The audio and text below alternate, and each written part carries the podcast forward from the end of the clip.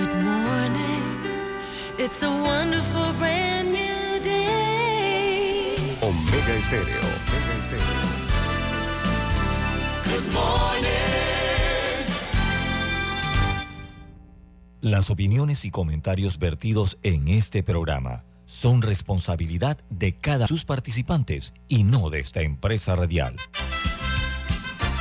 Son las 7.30 de la mañana, hora de un buen café y hora de Infoanálisis, el programa de información y análisis más profundo de Panamá. Infoanálisis con Guillermo Antonio Adames, Rubén Darío Murgas, Camila Adames Arias y Milton Enríquez. Infoanálisis por los 107.3 de Omega Estéreo.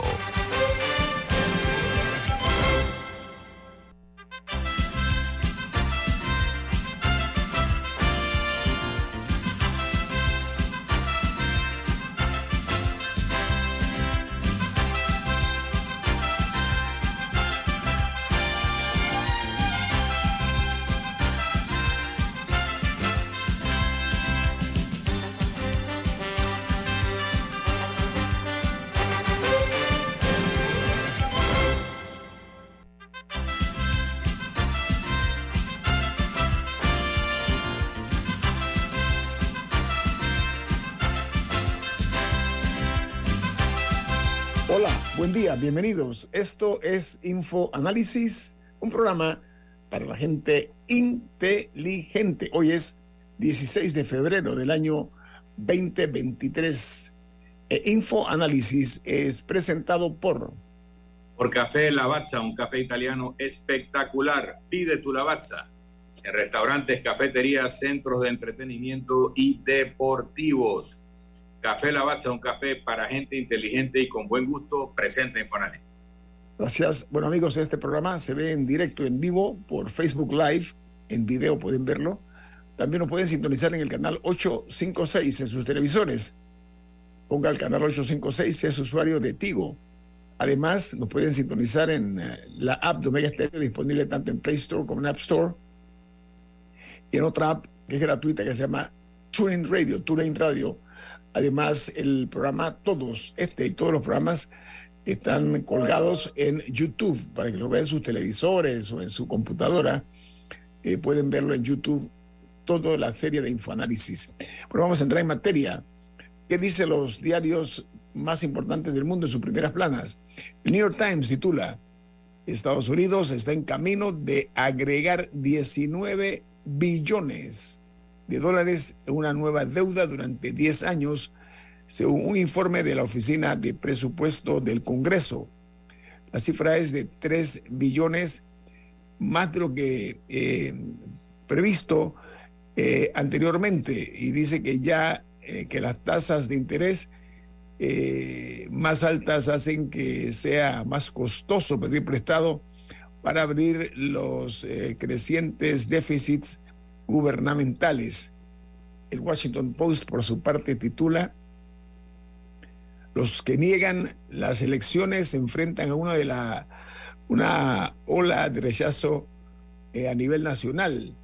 El creciente esfuerzo de los funcionarios electorales y otros tiene como objetivo contrarrestar la desconfianza que surge de las afirmaciones del expresidente Donald Trump de una votación manipulada en el año 2020. El Wall Street Journal, su principal titular es el ataque ruso de doble toque que mató a un médico estadounidense en Ucrania. Dice que un grupo de médicos, incluido un estadounidense, creen que fueron víctimas de un ataque de doble toque por parte de Rusia en la ciudad ucraniana de Bakhmut. Eh, dice el Reino Unido, además que Rusia ha desplegado el 97% de su ejército en Ucrania. Detrás, en Nicaragua, Daniel Ortega despoja de la nacionalidad a 94 nicaragüenses, entre ellos los eh, escritores Sergio Ramírez Mercado, que fue uno de los comandantes del grupo sandinista cuando llegaron al poder en Nicaragua. Además, eh, al periodista Carlos Fernando Chamorro, a Gioconda Belli, al obispo Silvio Báez, a la feminista Sofía Montenegro y a la defensora de derechos humanos Vilma Núñez. No únicamente eso, sino que los han impedido que puedan volver a ocupar cargos de manera perpetua. Han sido inhabilitados perpetuamente para ejercer cualquier tipo de cargo público. Mientras en Brasil, en enero, que es el primer mes de gobierno del presidente Lula da Silva, la deforestación en la Amazonia ya ha sido un 61% menor que años anteriores. Pero hay un problema. Ahora se habla de un proyecto de exploración de petróleo en la Amazonia, que sin la menor duda ha de poner en prueba el proyecto que utilizó Lula para llegar al poder, de devolver a la Amazonia eh, su condición de joya de la naturaleza. En los Estados Unidos, la Oficina de Presupuesto advierte sobre posible impago entre julio y septiembre. Dice que en los Estados Unidos también podría quedarse sin dinero efectivo antes del mes de julio si los intereses fiscales no alcanzan eh, las proyecciones y si el Congreso no actúa a tiempo. En Colombia, hay un proyecto para el sometimiento de grupos criminales de narcotraficantes. Dice que no eh, se someterían a estas medidas los disidentes de la FARC ni tampoco los desertores del acuerdo de paz estarían excluidos de esta iniciativa del gobierno colombiano, un proyecto para someter a los grupos. Esto es más o menos parecido a lo que está haciendo Guacho Bukele en El Salvador con las pandillas. Mientras en Costa Rica, el presidente Chávez y su ministro de Hacienda dejan en manos de los diputados la salida a la lista gris de la Unión Europea, la cual ha sido incluida Costa Rica.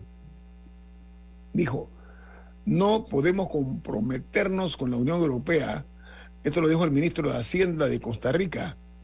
Pero el eh, presidente Chávez cuando él fue ministro de Hacienda, eh, recibió una advertencia de que iban a estar en la lista gris. Eso fue en el año 2020. En 2020, que fue ministro el actual presidente, ya sabía que había eh, la posibilidad de que Costa Rica se incluyera en las listas grises y no tomó las medidas a tiempo ahora que es presidente y está pagando las consecuencias de que Costa Rica entra a la vergonzosa lista en la cual también Panamá está incluida en el Perú.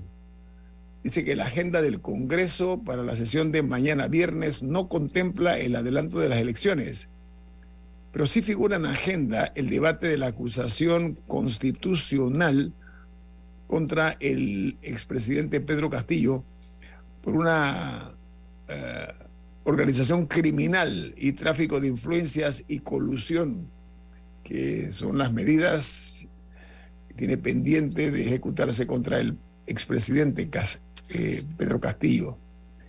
Una noticia lamentable. Raquel Welch, la estrella eh, de cine de los años 60, un símbolo de la sensualidad, de la belleza, muere a los 82 años. Raquel Welch fue conocida por sus papeles en Fantastic Voyage y One Million Years BC, esta es una mujer que realmente eh, espectacularmente hermosa. Y a pesar de los años que tenía, se veía muy bien. ¿eh? Eh, vi varias entrevistas que le habían hecho, a pesar de ser una mujer ya octogenaria.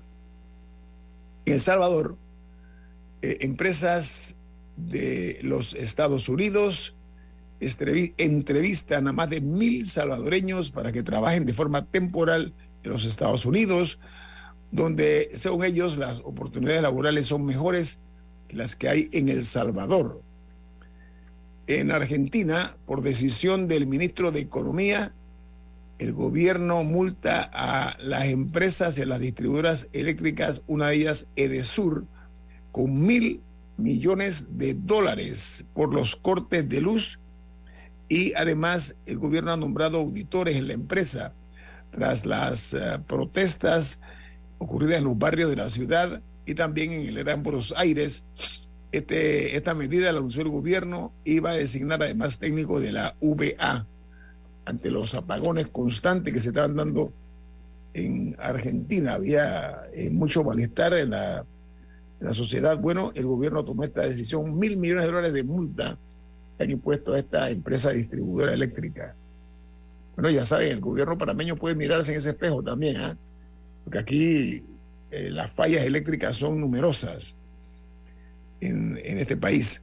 En Filipinas, un terremoto de magnitud 6.1 sacudió ayer la isla filipina de Masbate, sin que hasta el momento las autoridades hayan informado acerca de cuál es el impacto de este movimiento telúrico que eh, sacudió eh, Filipinas. En Guatemala detectan casos de gripe aviar H5N1 en pelícanos silvestres en puntos como el Puerto Barrios. Dice que los vendedores de pollo exponen sus temores ante la alerta o la amenaza en el país de esta gripe aviar. Escuché hoy en La Voz de América, aquí en un medio estéreo, que por satélite dijeron que entre los países que han aceptado que tiene esta situación está Panamá, pero yo he escuchado no mucho acerca de esta gripe aviar eh, aquí en nuestro país. No, le, no, No, le he sí, aquí han detectado que fuerza, tres, ¿no? tres o cuatro casos, en, pero en el interior. Sí, pero, pero no, no ha sido impactado todavía eh, para efecto de la conciencia de todos. Oiga, en Chile, los incendios forestales han afectado más de 434 mil hectáreas. Dice que asimismo existen 1.504 viviendas consumidas en su totalidad por estos eh, incendios forestales, que están hasta ahora, han sido poco controlados. En Honduras, el déficit comercial subió 13.4% en el año 2022. Estamos hablando de unos 9.135 millones de dólares respecto al año anterior, debido al aumento de los impuestos en los combustibles, los alimentos y las bebidas. Esto ha impactado el país centroamericano en cuanto a su déficit comercial. Eh, estoy hablando específicamente de Honduras. Bueno amigos, hasta aquí las notas internacionales. Vamos al corte comercial. Mire más aquí en Info Análisis. Este es un programa para la gente inteligente.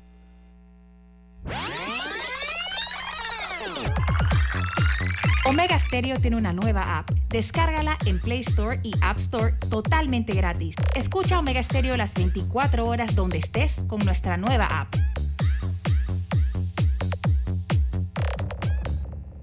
Si eres jubilado, te invitamos a aprovechar las oportunidades de recibir tus pagos en una cuenta de ahorros Banismo. Disfruta el esfuerzo de toda tu vida. Solicítala en tu sucursal Banismo. Ya viene InfoAnálisis, el programa para gente inteligente como usted.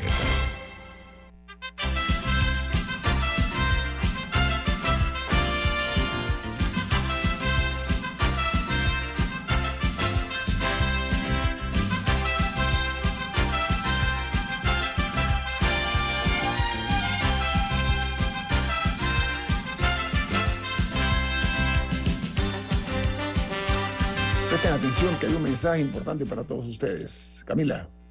Si eres jubilado o estás cerca a la jubilación, abre tu cuenta de ahorro Banismo y aprovecha los beneficios especialmente diseñados para que disfrutes del esfuerzo de toda tu vida.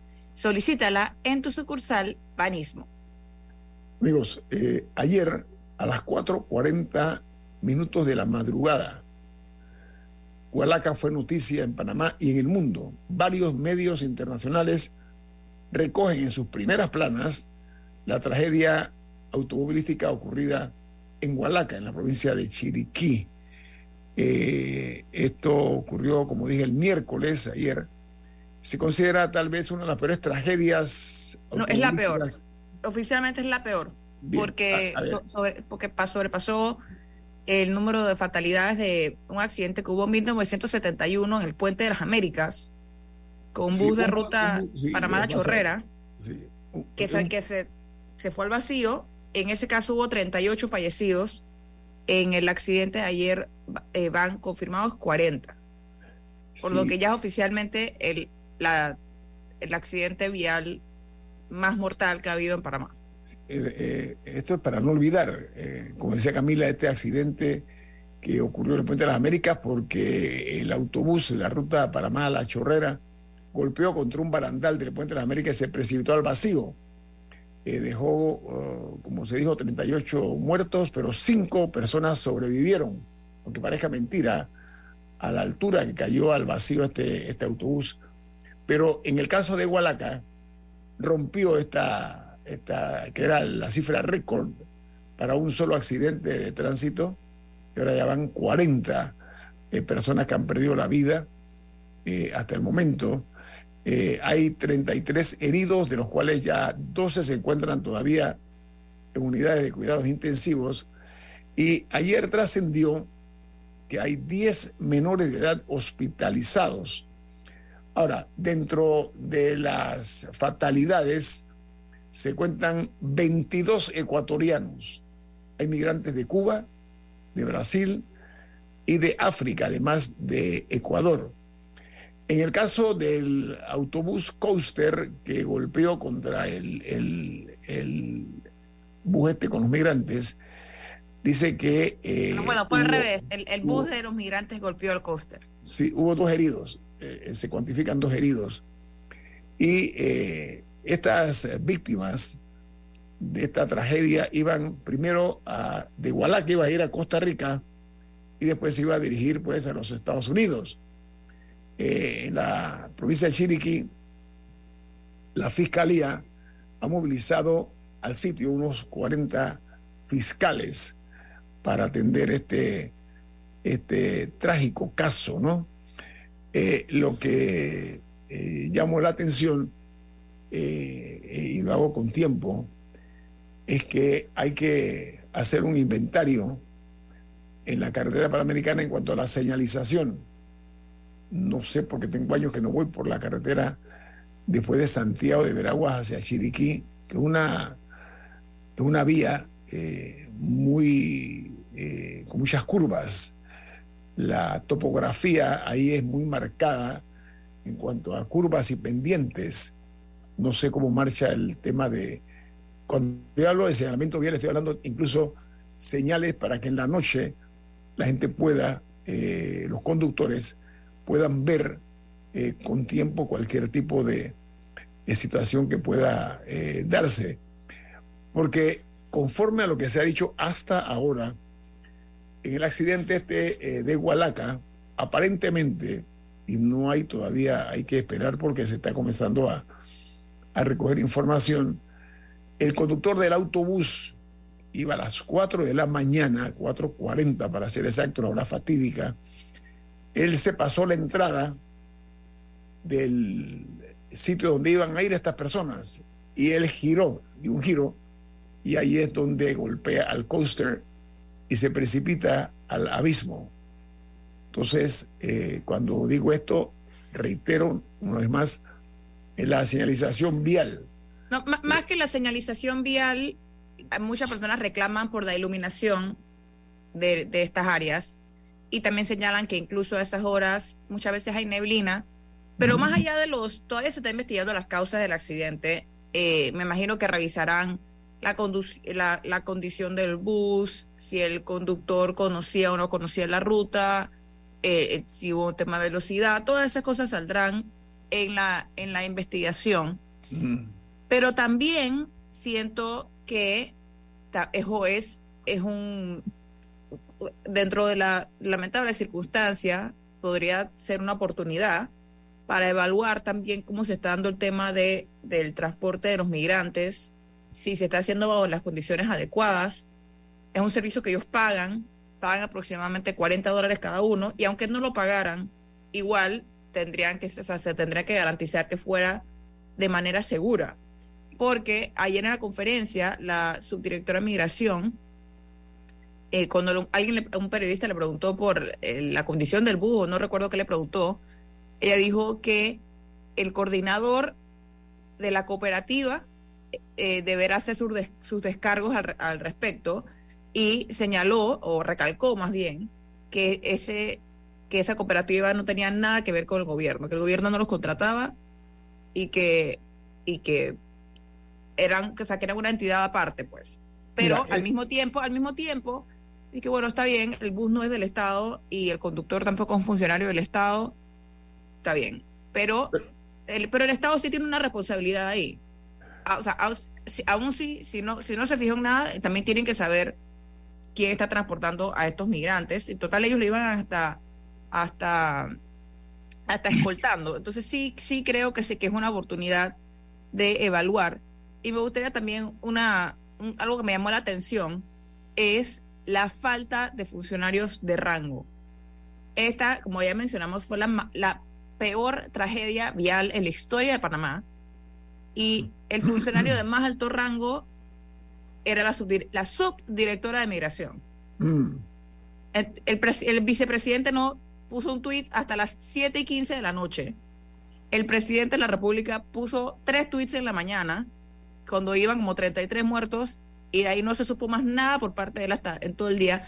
No sé, yo sentí que faltó un poquito de, de manejo en ese sentido. No sé, Don Milton, ¿qué opina? Yo, yo quería empezar eh, lamentando y tratando de condoler con, con los familiares de las víctimas que de por sí son personas que han tenido que pasar meses de angustia, de peligro, de, muchas vicisitudes para tratar de salir probablemente de un lugar donde su vida también corría peligro, el lugar de origen de donde habrán salido. Normalmente eso es la motivación principal de un refugiado o de una persona que está tratando de emigrar de la forma que lo hicieron ellos antes de llegar a ese punto, atravesando la selva del Darién, etc. Y lo primero que hay que hacer como seres humanos es eh, tratar de sentir el dolor de las personas afectadas. Lo segundo es señalar que no puede haber una evasión de responsabilidad por parte del Estado. Como tú muy bien lo decías, si ese vehículo estaba escoltado, producto de seguramente la preocupación de seguridad de que las personas se bajaran en el camino en lugar de ir a la frontera para continuar el trayecto a otro destino, entonces esa misma escolta debió haber estado pendiente de la velocidad, de la destreza del conductor en el acto, en el momento, en la situación. Sería bueno saber si en efecto estaba escoltado y qué rol jugaba la escolta, además de prever que no hubiera personas que se quedaran en el territorio nacional de forma ilegal. Pero vamos un poco más atrás. Eh, decía el exalcalde Peñalosa de Bogotá que un país desarrollado no es aquel en donde los pobres tienen auto, sino aquel en donde los ricos usan el transporte público.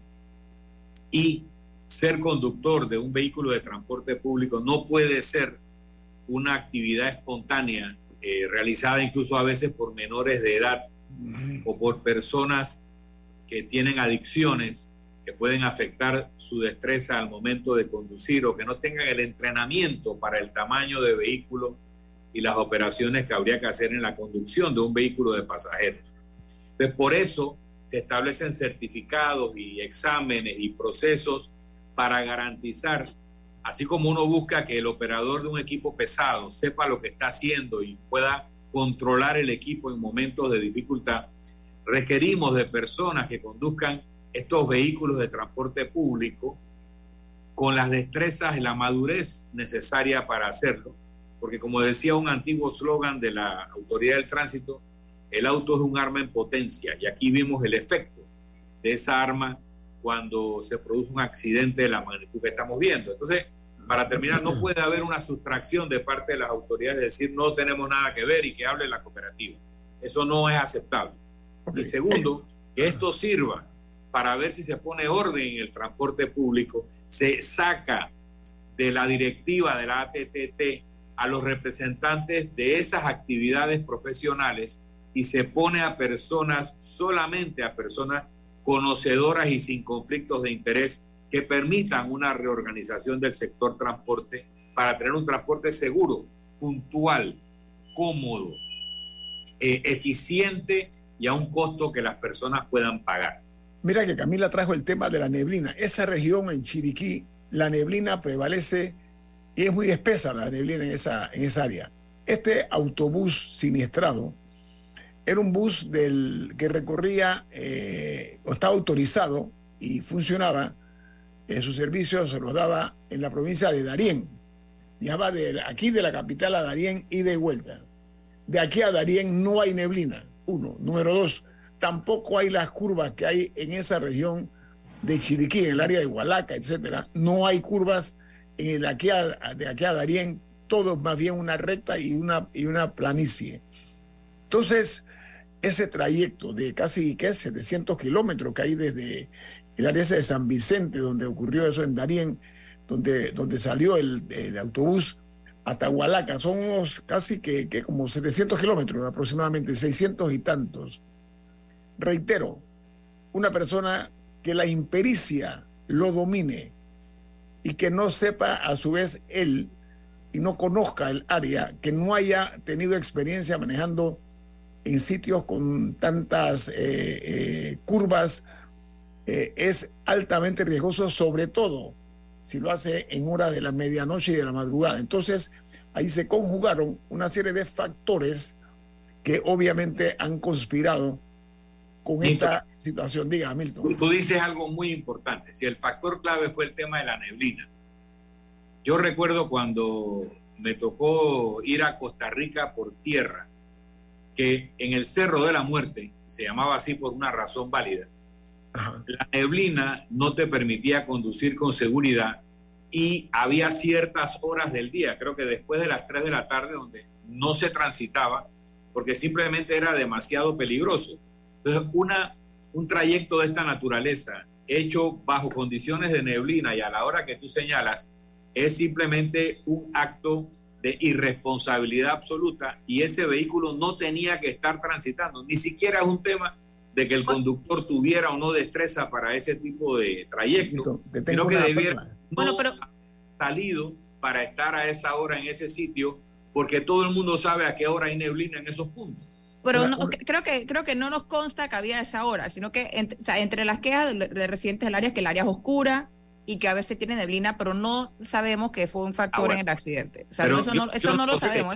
Eso, eso, lo va a determinar la investigación. la investigación. Pero si esa fuera una causa, no pueden echarle la culpa a la neblina como y exculpar al conductor o a la empresa que lo mandó a transitar a esa hora a una persona que venía de Darien, como muy, bien señala Añito, sino que es un trayecto que a esa hora no se hace, punto. no debiera permitirse hacer. Al regreso, una perla para ustedes, voy a compartirla con ustedes al regreso sobre esta situación. Viene más aquí en Info Análisis. Este es un programa para la gente inteligente. En breve regresamos, gracias a Banco Aliado. 30 años. ¿Qué quieres crear?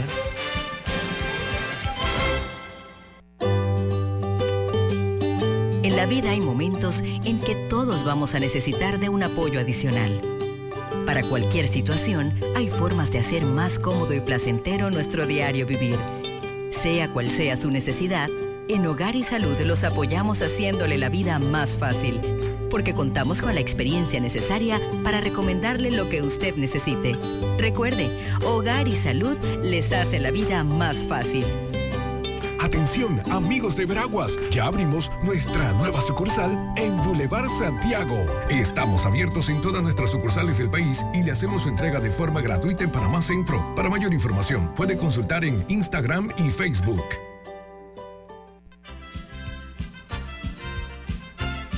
La gente inteligente escucha InfoAnálisis. Los anunciantes inteligentes se anuncian en InfoAnálisis. Usted es inteligente. Llame al 269-2488 y todos lo sabrán. Infoanálisis, de lunes a viernes de 7 y 30, 8 y 30 de la mañana, en donde se anuncian los que saben. Contamos contigo para defender la voz de todos los panameños en la elección general de 2024, como don Rafa. Vea, yo fui el primerito en inscribirme como miembro de mesa en mi pueblo. Oh, ahora soy el responsable de contar cada voto de mi gente. Inscríbete tú también en tribunalcontigo.com o en cualquiera de nuestras oficinas en todo el país. Eso de ser productor y miembro de mesa je, es un compromiso berraco, ¿yo? Tribunal Electoral. La patria la hacemos contigo. Ya estamos de vuelta, gracias a Banco Aliado. 30 años. ¿Qué quieres crear?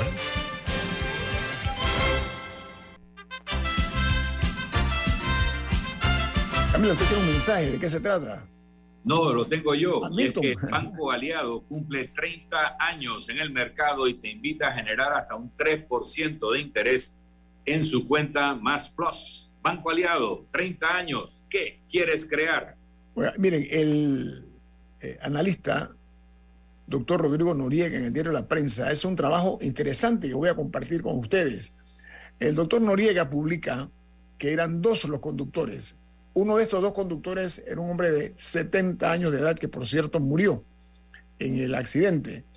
Este viaje nocturno que se dio hasta Hualaca, eh, dicen que el chofer no fue el culpable del accidente, pero que era el primero de cinco buses, una caravana, era una caravana de cinco autobuses los que iban hacia Hualaca y, o sea, transportando eh, a migrantes de Darien hasta la provincia de Chiriquí. Pero, atención, dice la publicación de la prensa, que estos cinco vehículos, incluido el de la tragedia, eran escoltados por un vehículo del Servicio Nacional de Migración.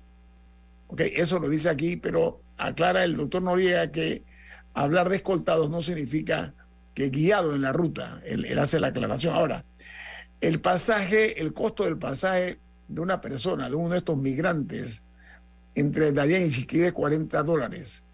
Dice el doctor Noriega que es uno de los más caros en el transporte terrestre del país y que entonces eh, los, los, los datos del Ministerio de eh, Seguridad de la República de Panamá hablan de que el año pasado cruzaron por Darien 248.248 migrantes y cada uno de ellos tuvo que pagar un pasaje eh, a un grupo de, se les denomina coyotes, que son No, colombianos. no, no, eh, ok, un momento. Hay coyotes, déjeme terminar, Camila, por favor. Pero para llegar a Panamá, permiso, para llegar permiso. a Panamá. Permiso, permiso, por favor, gracias.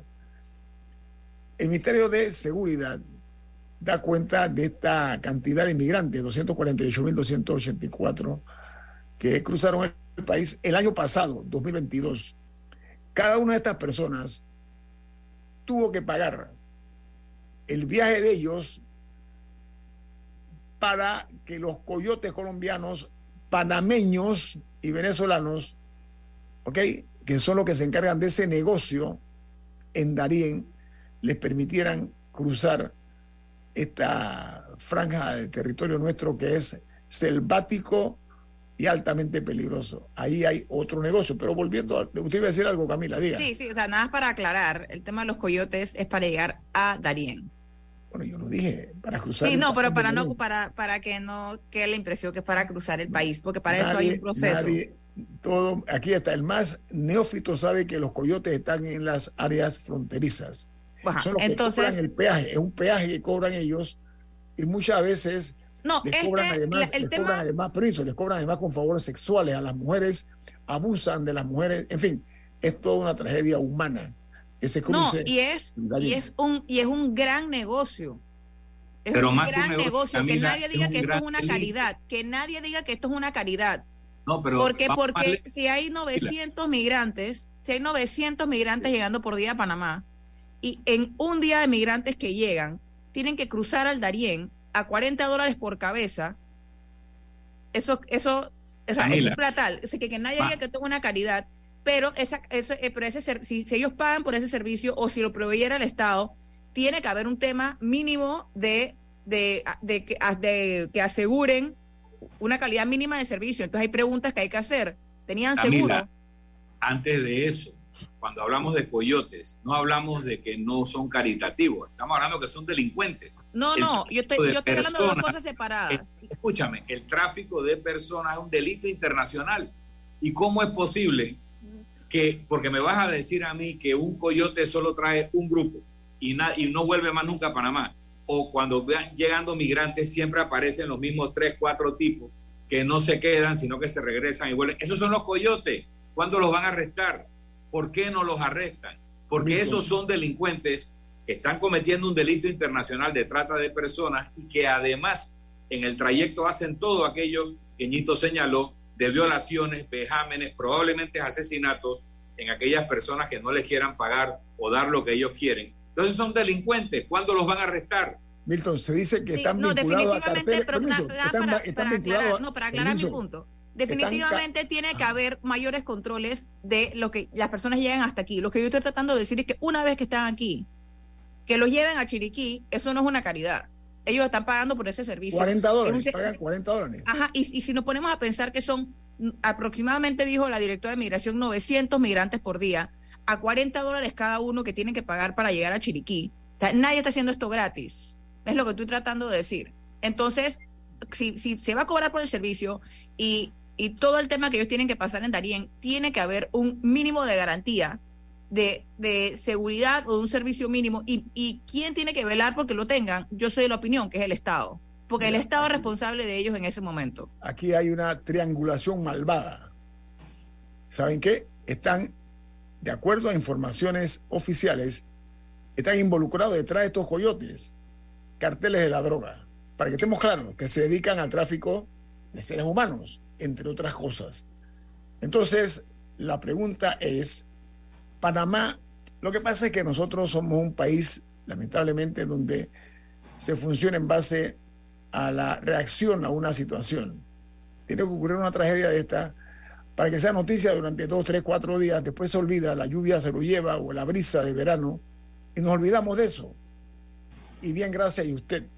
Los muertos son sepultados, los familiares lloran hasta donde dan las lágrimas, pero se olvida en el tiempo y después recordamos ya como un hecho fortuito. No, aquí hay una situación realmente trágica que tiene varios factores de por medio.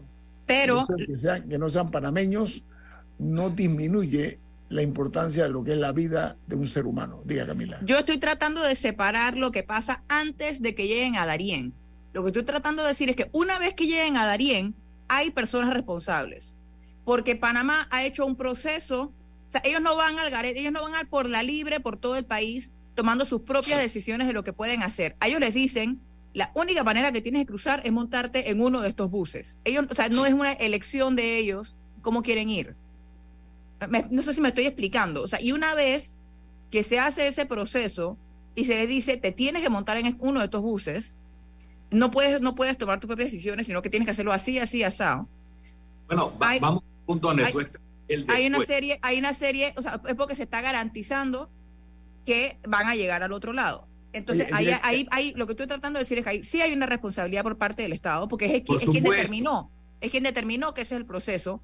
Y Porque- segundo, tiene que haber una responsabilidad por parte de la cooperativa, por lo menos de garantizar que, la- que el bus estaba en buenas condiciones, que están proveyendo bien buenos conductores para el mismo, eh, que, que no sé, que, o sea, que, que se respetó, bueno, ya nos dijeron ayer que sí se respetó el número de pasajeros por bus, pero al final yo lo calculé, un, o sea, migrantes que llegan en un día representan 36 mil dólares en el transporte a Chiriquí, por los 40 dólares por cabeza. No- Los migrantes que llegan en un día son 36 mil dólares en transporte, o sea, que ellos pagan.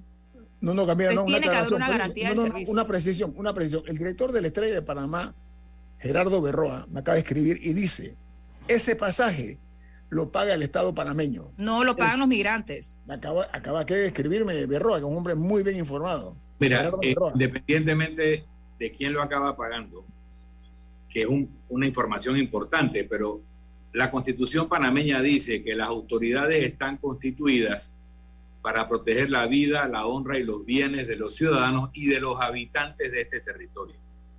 Así que cualquier persona que esté en Panamá está bajo el amparo de las autoridades panameñas en su vida, su honra y sus bienes.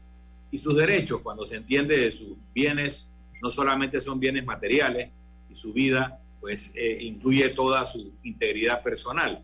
Entonces cualquier persona que esté en Panamá, sea legal o sea ilegalmente, que ha ingresado al país, tiene una serie de derechos y deberes que el Estado tiene que tutelar y hacer cumplir. Entonces, el hecho que estas personas sean inmigrantes ilegales no autoriza a un tráfico de personas, no autoriza a, a actividades delictivas, ni mucho menos autoriza a que se les extorsione o se les combine en procesos o transportes que sean peligrosos para su integridad física o su vida.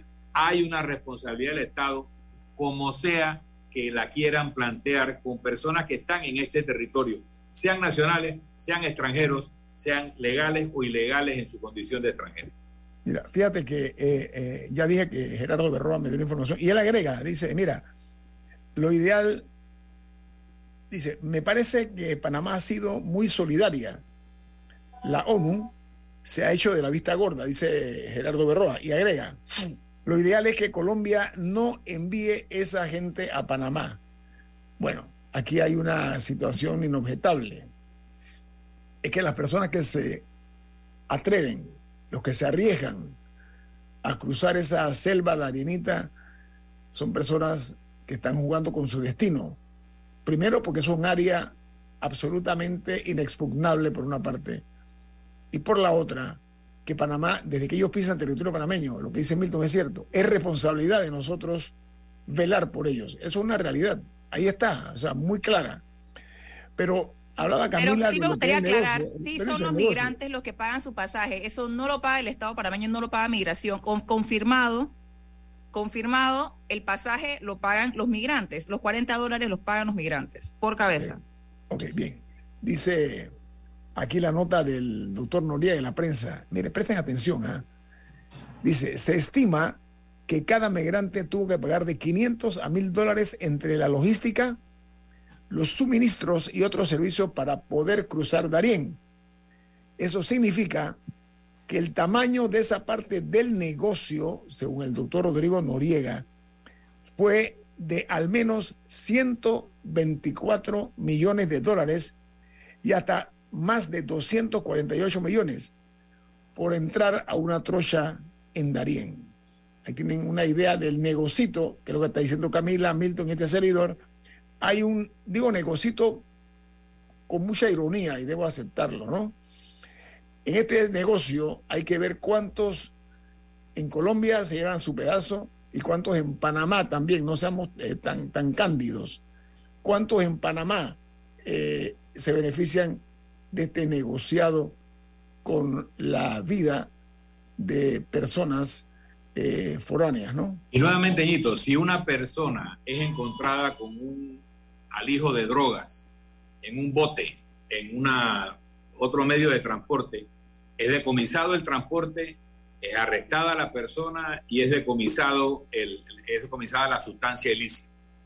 Cuando tú tienes coyotes que son perfectamente identificables, ya sea porque son repetitivos o porque establece una operación de inteligencia que infiltra los grupos de migrantes e identifica a los coyotes, tú tienes que arrestarlos.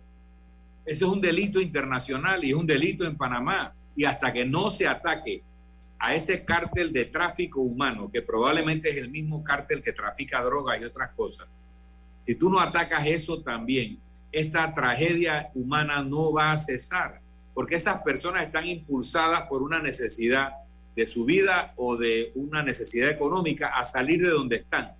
Pero lo lógico, lo correcto es que hagan ese tránsito de forma legal mediante acuerdos entre países. Cuando tú dejas esa situación en manos de cárteles eh, criminales, tú expones a esas personas a mayores peligros o vejámenes que probablemente lo que padecían en el país cuando decidieron salir. Y estás protegiendo una actividad ilegal de la magnitud de la que tú estás señalando. Milton, y ese sepulcro en que se ha convertido esa selva del Darién para miles de personas que no son cuantificadas, no están en la contabilidad oficial. Yo quisiera saber si algún día nos enteraremos de cuántos perecieron en el intento y no se sabe la cantidad exacta de esas pobres personas, no digo pobres por, por las personas, sino porque son personas que, producto de la pobreza en que viven, se aferran a la posibilidad de llegar a los Estados Unidos para vivir mejor en un futuro. Vamos al corte comercial. Esto es Info Análisis, un programa para la gente inteligente.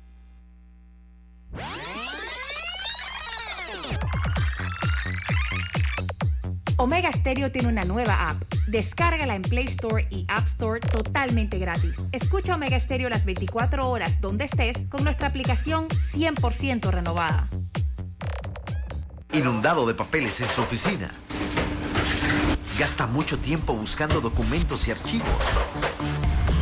En Solutexa digitalizamos los documentos de su empresa y le proporcionamos un software poderoso y fácil de usar para que pueda organizar y encontrar esos documentos escaneados. Llámenos al 209-4997 para un demo sin compromiso. Solutexa, expertos en digitalización y gestión documental.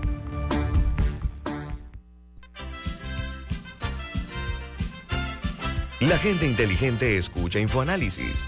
Los anunciantes inteligentes se anuncian en InfoAnálisis. Usted es inteligente. Llame al 269-2488 y todos lo sabrán. Infoanálisis, de lunes a viernes de 7 y 30, 8 y 30 de la mañana, en donde se anuncian los que saben. Recibe tu jubilación en una cuenta de ahorros Banismo y disfruta el esfuerzo de toda tu vida con beneficios diseñados especialmente para ti. Ábrela ya en tu sucursal Banismo más cercana. Ya viene InfoAnálisis, el programa para gente inteligente como usted.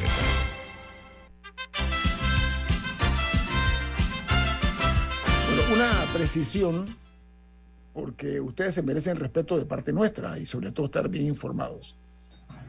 Este servidor ayer se comunicó con la directora de Migración Nacional, se llama Samira Gozaine. Muy amable, me dijo, me contestó y me dijo que esa entrevista tenía que aprobarla el Ministerio de Seguridad. Me comuniqué con la directora de Relaciones Públicas del Ministerio de Seguridad, que se llama Vilma Figueroa. Lamentablemente no se pudo eh, asignar ni a la directora de migración, ni a la persona que era número dos, ni la número tres, ni la número cuatro, porque el Ministerio de Seguridad es el que aprueba esta información. Miren, este es un caso más que patético y lamentable, muy grave, porque estamos en las noticias internacionales. Los que no lo han leído, métanse en Internet. Estamos en varias primeras planas, por dos razones, y me da mucha pena decirlo. Una, por esta tragedia ocurrida en Gualacá, y la otra por el vertedero que está en llamas y que está contaminando la región. Es primera plana también en varios países. Yo leo los diarios internacionales y estoy seguro que muchísimos de ustedes también lo hacen. Así que lamentablemente estamos en las noticias no para bien. No hemos logrado salir, salir de ese, verta, ese vertedero, ¿ok? En el que estamos nosotros de tanta suciedad y ordinariez que hay en este país.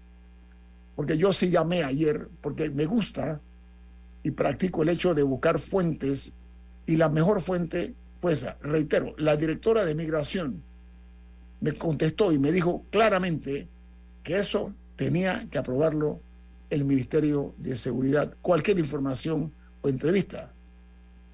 Y me comuniqué, repito, con la directora, de, doy el nombre, a Vilma Figueroa. Así que eso que quede claro. El resto de las cosas, estamos nosotros obligados a hacer noticia de la noticia. Y eso es lo que estamos No, es que, es que con mí- números y con cifras que se han hecho públicas. Diga. Sí, no, a mí me parece importante y, y creo que es una conversación que se tiene que tener siempre cuando ocurren estas tragedias, más allá del caso específico y lo que digan las investigaciones al final, que fue lo que sucedió, que a esta hora no se sabe. Cuando ocurren estas cosas, hay, eh, son, son dentro de la tragedia, son oportunidades de revisar procesos. Por ejemplo, cuando hubo el accidente con el 8B06 por Osana, que se, que se incendió, ahí eh, hubo una oportunidad de revisar el transporte. Eh, si se hizo todo lo que se podía hacer, no necesariamente, pero fue una, fue una alerta y verdaderamente es desafortunado que sea así. Eh, ojalá se hubiera podido ap- apañar el problema antes, pero eso levantó unas banderas rojas que abren coyunturas para hacer cambios. Igual estoy segura cuando yo no estaba viva cuando pasó el accidente del Puente de las Américas, pero yo me imagino que habrán cambiado algo los barandales para evitar un futuro accidente similar. Y así, eh, así consecutivamente, cuando ocurren estos accidentes, sí es importante evaluar los procesos, sí es importa- importante, y eh, en mi opinión, sí es importante revisar qué es lo que está pasando alrededor de eso. Y en esta ocasión, aunque haya sido un accidente fortuito, aunque, al final nadie sea responsable, aunque al final aunque al final no se determine nada, sí es una oportunidad de revisar qué es lo que está pasando en Darién, cuáles son los procesos por los que están pasando los migrantes, quién está, o sea, qué, qué es lo que está pasando allá, porque para el colmo es un, es un área muy lejana a nosotros, en lo que la mayoría de los oyentes jamás han ido a ver qué es lo que está pasando, y me incluyo eh, en esa. Entonces, sí hay que hacerse estas preguntas, sí hay que preguntar eh, quién está tomando las decisiones, etcétera. E insisto, al final puede que se determine que nadie, que fue un verdadero accidente o, o lo que sea, pero sí hay que hacerse estas preguntas, siempre, cada vez que ocurre algo, porque la verdadera tragedia sería que al final nada cambie. Eso se llama gatopardismo. Hacer cambios para que nada cambie. Y ese es uno de los deportes favoritos. Porque a, a mí lo que me preocupa también es que ¿no? a mí lo que me preocupa también es que como como ocurre, o sea, que, que quién va a velar por ellos, porque al final es, son una población vulnerable. Nadie va a cerrar la tumba muerto por ellos, como lo cerrarían si fueran de una comunidad el- del mismo Chiriquí o una lo- comunidad local. ¿Quién va, ¿Quién va a cerrar una calle por ellos? Etcétera. Entonces, sí me parece importante hacerse estas preguntas. Oye, eh, vamos a dar un giro Cuestionar procesos. a la información. El gobierno nacional, mediante un comunicado, confirmó la prórroga del descuento del 30% al precio de los 170 medicamentos. Esto lo hacen después de haber hecho, después de haber realizado un análisis eh, que duró, según el gobierno, seis meses del impacto de las empresas farmacéuticas que reciben las empresas farmacéuticas y los consumidores. Entonces, eh, lo real aquí es que, si bien es cierto que esa noticia es eh, bien recibida, persiste en Panamá algo que es eh, digno de ser duramente criticado. Y es que se ha rendido se ha construido un monumento a la irrelevancia por parte de quienes les corresponde velar porque no se abuse aquí de los precios. Los medicamentos en muchas farmacias de este país siguen subiendo.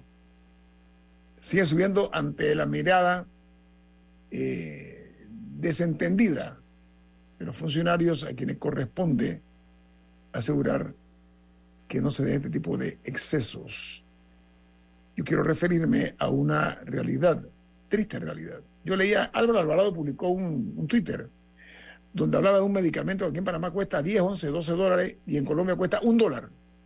Imagínense ustedes, un negocio en el cual usted, el precio es de un dólar y usted lo vende a 10, sospecho que es un negocio redondo, pero hay también ahí un grado de, de codicia. Pero ¿qué pasa? Me consta yo fui a Colombia, me, viajé a Colombia para ver con mis propios ojos, para que no me echen cuentos, y observé medicamentos que aquí en Panamá cuestan 57 dólares, allá cuestan 10 dólares. Lo comprobé. Medicamentos que aquí cuestan 40, que allá cuestan 7. O sea, no es que aquí cuestan 40 y allá cuestan 38. No, así es la diferencia.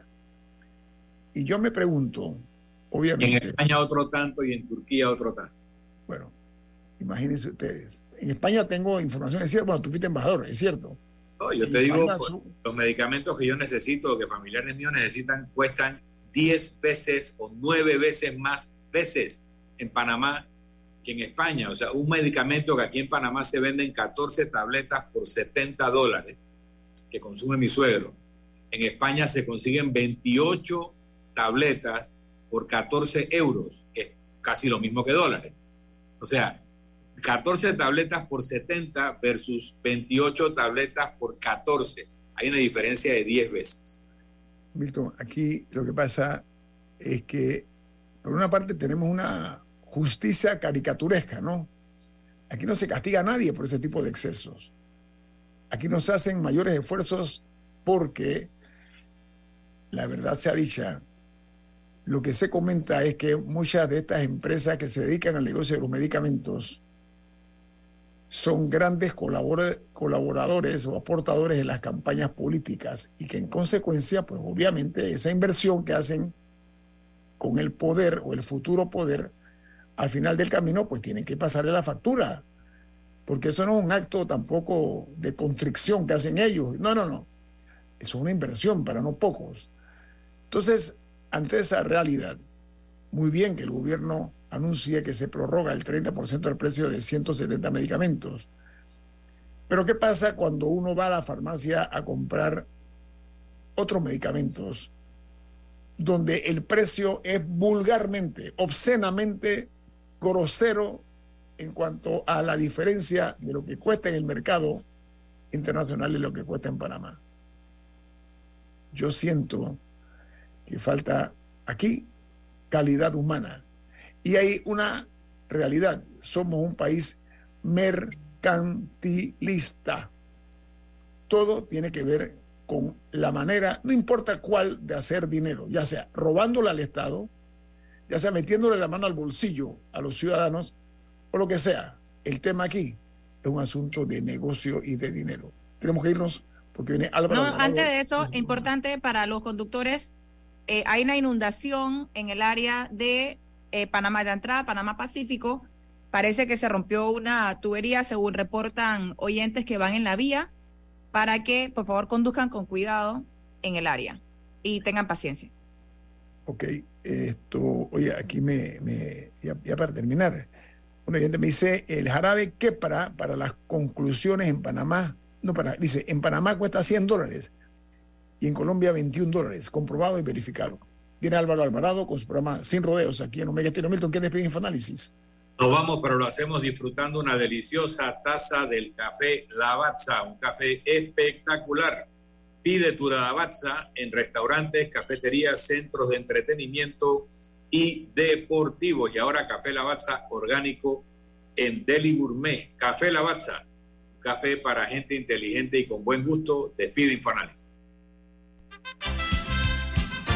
Ha finalizado el infoanálisis de hoy. Continúe con la mejor franja informativa matutina aquí en Omega Estéreo 107.3, Cadena Nacional.